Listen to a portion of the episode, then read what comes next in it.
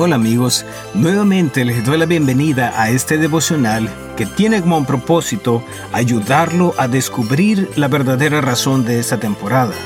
Faltan dos días para Navidad. Hoy nos toca estudiar el capítulo 23 de Lucas. Mi recomendación también hoy es que al leerlo usted pueda enfocar su atención en Jesús y cómo su venida hizo la diferencia para las personas. En este capítulo se mencionan diferentes personajes, Pilato y Herodes, quienes interrogaron a Jesús y eventualmente cedieron a la petición de la gente de crucificarlo. También se menciona de Simón de Sirene, quien ayudó a Jesús a cargar la cruz. No debemos olvidar a los dos malhechores, los hombres en medio de los cuales Jesús fue crucificado. Uno se burló de Jesús y el otro le pidió que se acordara de él cuando viniera en su reino. Asimismo, se menciona brevemente del centurión romano, quien expresó que verdaderamente Jesús era un hombre justo. Y el personaje de nuestra atención hoy es José de Arimatea, el que pidió el cuerpo de Jesús y lo sepultó en su propia sepultura. Vamos a leer lo que dice Lucas respecto a José de Arimatea. Lucas capítulo 23, versículos 50 al 54. Dice así. Había un hombre bueno y justo llamado José, miembro del consejo, o Sanedrín como dice otras versiones, el que no había estado de acuerdo con la decisión ni con la conducta de ellos. Era natural de un pueblo de Judea llamado Arimatea, y esperaba el reino de Dios. Este se presentó ante Pilato y le pidió el cuerpo de Jesús.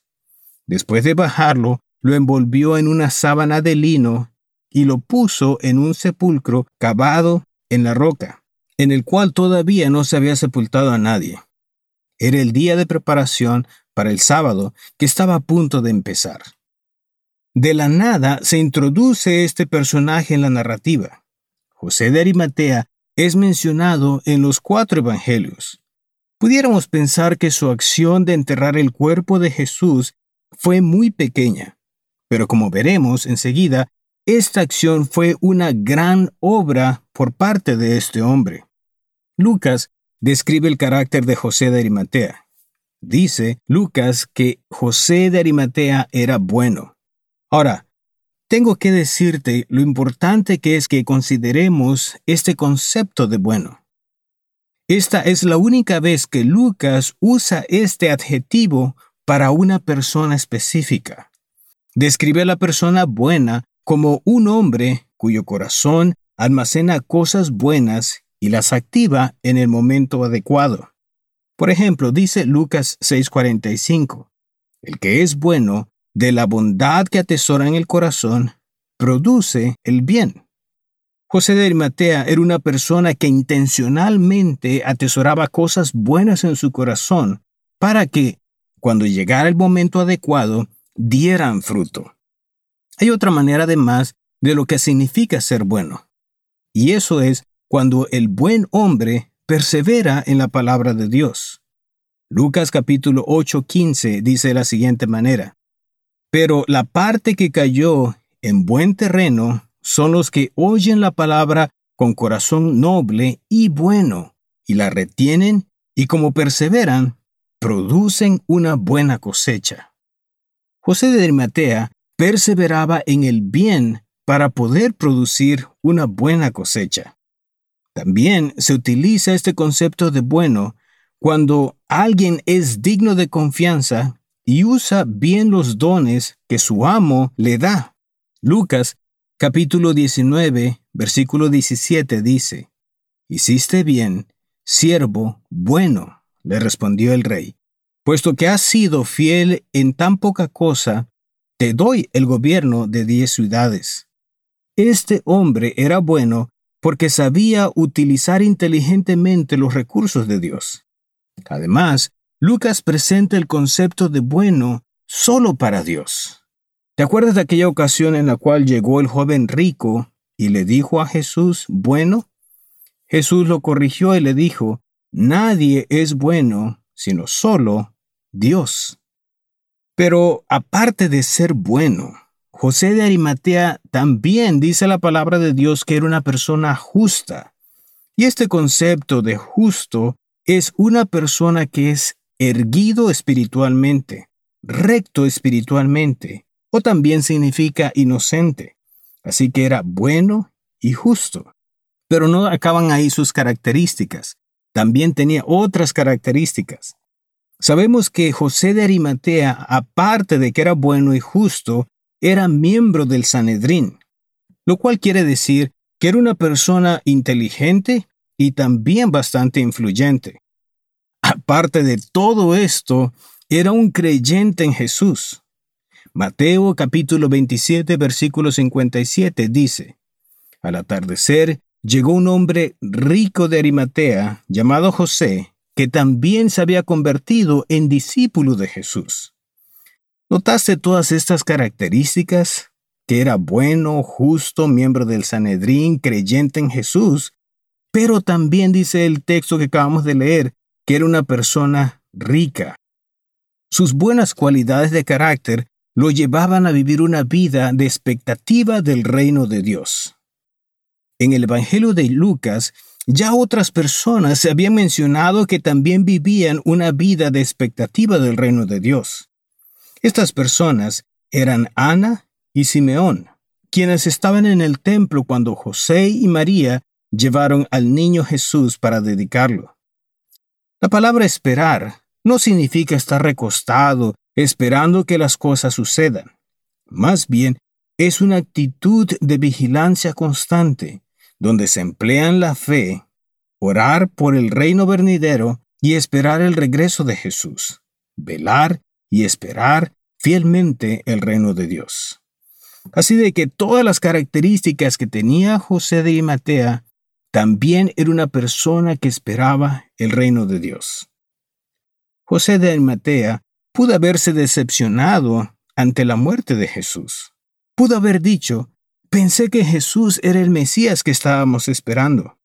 José pudo haberse dado la vuelta y abandonar a Jesús completamente. Sin embargo, él fue a pedir el cuerpo de Jesús.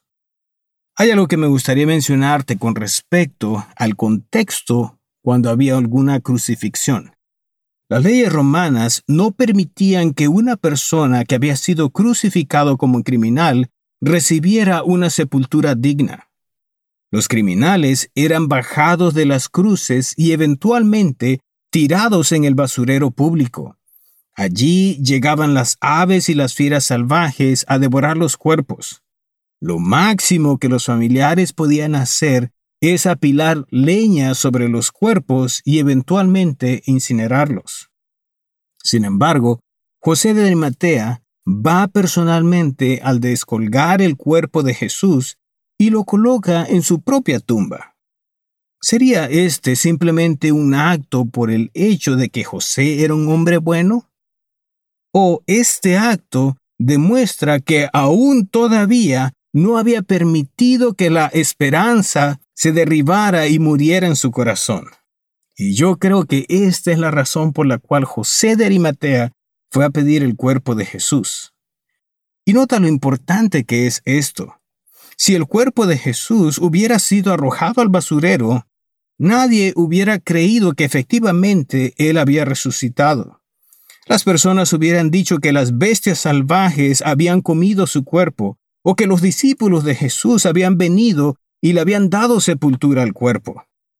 Cuando José de Arimatea dio sepultura al cuerpo de Jesús, estaba preparando el momento y la ocasión para que cuando Jesús resucitara, hubiera evidencia que efectivamente Jesús había resucitado. Repito esto, cuando José de Arimatea dio sepultura al cuerpo de Jesús, estaba preparando el momento y la ocasión para que cuando Jesús resucitara, hubiera evidencia de que efectivamente Jesús había resucitado. ¿Te das cuenta, amigo? La acción de José de Arimatea de poner el cuerpo de Jesús en una tumba era una obra de mucho impacto. Todo esto lo hizo, nuevamente te repito, por la expectativa que tenía de ver el reino de Dios. Para José de Arimatea, su fe y su esperanza no habían muerto en la cruz. él todavía tenía la expectativa de algo grande. Con respecto a vivir todos los días con expectativa, permíteme contarte esta historia, porque esta historia demuestra lo que significa precisamente vivir todos los días con expectativa y estar al pendiente por lo que realmente estamos buscando. Años atrás, cuando la vida era diferente, la gente no tenía la capacidad de comunicarse por el teléfono. Utilizaban el telégrafo. Un dueño de una compañía de telégrafo puso un anuncio donde estaba solicitando un operador de telégrafo. Llegó un hombre al lugar para ser entrevistado. Para sorpresa de él, ya habían varias personas esperando su turno para que el dueño las llamara a su oficina para poder entrevistarlos.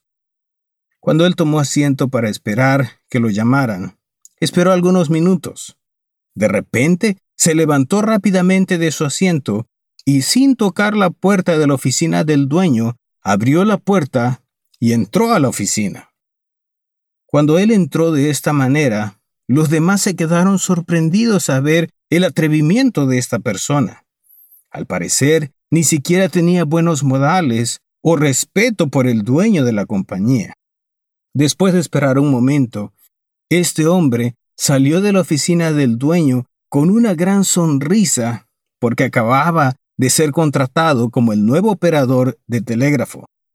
Todos quedaron sorprendidos de que el dueño pudiera darle el trabajo a esta persona que había llegado al último y que no tenía buenos modales y que no había esperado mucho tiempo como ellos. Los demás, que ya habían estado esperando, se enojaron y le protestaron al dueño por qué le había dado el trabajo a él y no les había dado a ellos ni siquiera la oportunidad de una entrevista.